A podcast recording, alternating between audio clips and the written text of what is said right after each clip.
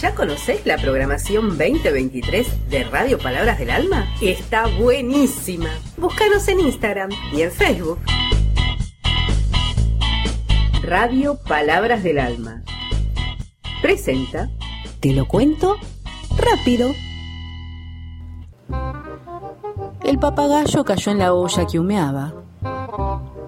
Se asomó, se mareó y cayó. Cayó por curioso y se ahogó en la sopa caliente. La niña, que era su amiga, lloró. La naranja se desnudó de su cáscara y se le ofreció de consuelo. El fuego que ardía bajo la olla se arrepintió y se apagó.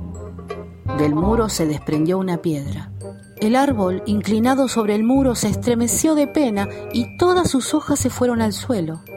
Como todos los días llegó el viento a peinar el árbol frondoso y lo encontró pelado.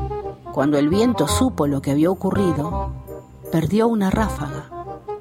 La ráfaga abrió la ventana. Anduvo sin rumbo por el mundo y se fue al cielo. Cuando el cielo se enteró de la mala noticia, se puso pálido.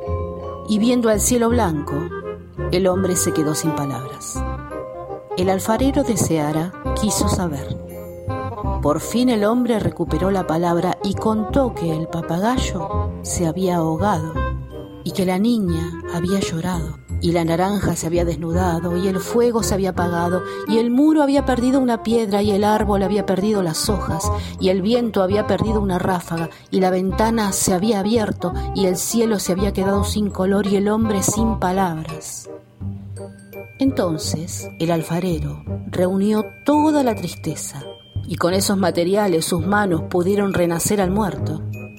El papagayo que brotó de la pena tuvo plumas rojas del fuego y plumas azules del cielo y plumas verdes de las hojas del árbol y un pico duro de piedra y dorado de naranja y tuvo palabras humanas para decir y agua de lágrimas para beber y refrescarse y tuvo una ventana abierta para escaparse y voló en la ráfaga del viento.